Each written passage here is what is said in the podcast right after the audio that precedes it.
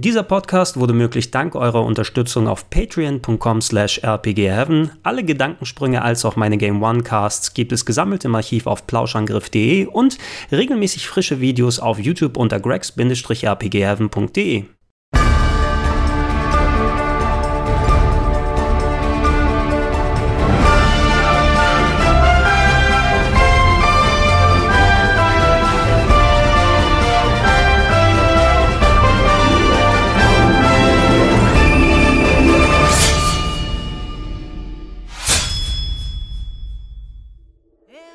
Wenn man von Stealth-Action-Videospielen redet, dann spricht man meist von solchen Serien wie Metal Gear Solid, Thief oder Splinter Cell. Auf der PlayStation 1 gab es allerdings ein Spiel, das hatte den Release-technisch ein bisschen was voraus. Es kam nämlich als erstes von den vorhin genannten Serien heraus, anfangs 1998 in Japan, kurze Zeit später auch im Westen. Da habe ich es gespielt und mich richtig drin verliebt und es so gut gefunden, dass ich es hier auf die Liste mit drauf tun möchte. Ich rede von Tenchu Stealth Assassins.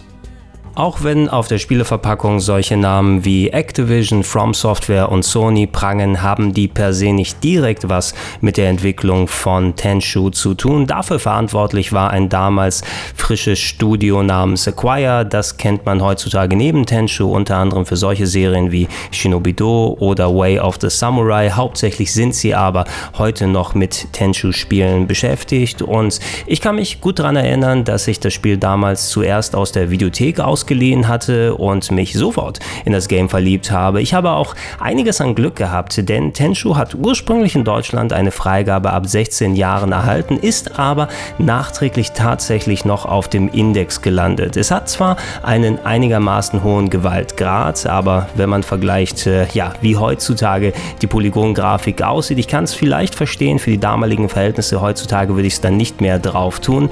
Wenn man es eben spielen wollte und nicht wie ich es zuerst in der Videothek gefunden hat, dann musste man auf entweder die Importe zurückgreifen oder im europäischen Ausland nachschauen. Österreich, Schweiz oder England waren da die erste Wahl. Ihr könnt euch zwischen zwei spielbaren Charakteren entscheiden. Zu einem habt ihr den Ninja Rikimaru oder die Shinobido Ayame, die beide nicht nur optisch unterschiedlich aussehen, sondern auch spielerische Unterschiede haben.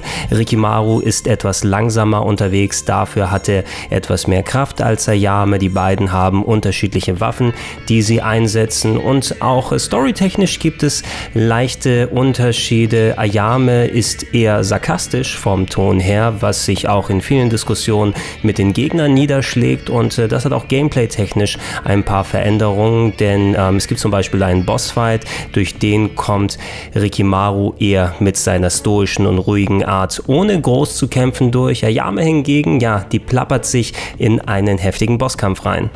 Je nach Schwierigkeitsgrad sind die 10 spielbaren Level mit äh, variabler Gegnerplatzierung und weiteren Unterschieden ausgestattet, so dass der Wiederspielwert um einiges höher bleibt. Ein gewisser Unterschied zur Japan-Version, die weniger Level hatte und nicht diese Optionen bot. Ähm, die Level an sich sind relativ weitläufig gestaltet. Ihr habt oft das Ziel, dass ihr eine gewisse Person um die Ecke bringen sollt. Auf dem Weg dahin habt ihr es natürlich mit vielen Hindernissen, Patrouillen, Wachen zu tun, die ihr entweder im besten Fall dann ja überwinden könnt, ohne Blut zu vergießen. Oder dafür ist das Spiel dann eben auch ganz gut geeignet, sie mit allen möglichen Waffen und Tricks um die Ecke bringen könnt.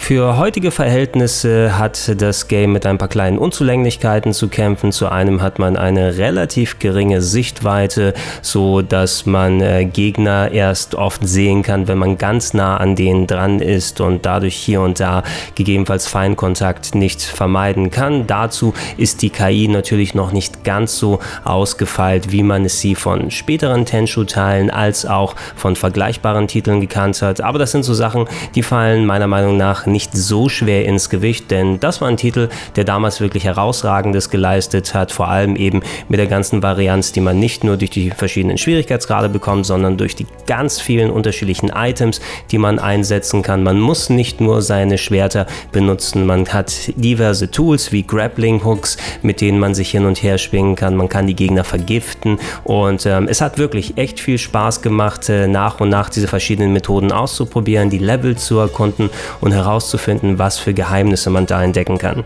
Mit den Jahren hat Tenchu ziemlich viele Sequels bekommen nach dem Erfolg des ersten Teiles, aber ich finde, von all denen, die ich gespielt habe, hat keiner so richtig die gleiche Magie wieder getroffen, wie der erste Teil das hatte. Das liegt vor allem nicht nur eben an der Stimmung und dem Leveldesign und der Spielbarkeit, sondern vor allem auch an dem Soundtrack. Denn so sehr einige Aspekte dieses Spiels gealtert sein können, der Soundtrack, der war damals eine absolute Bombe. Richtig, richtig, richtig gut und äh, ist auch heutzutage sehr schön anzuhören und eine der besten besten Soundtracks der PlayStation 1-Ära.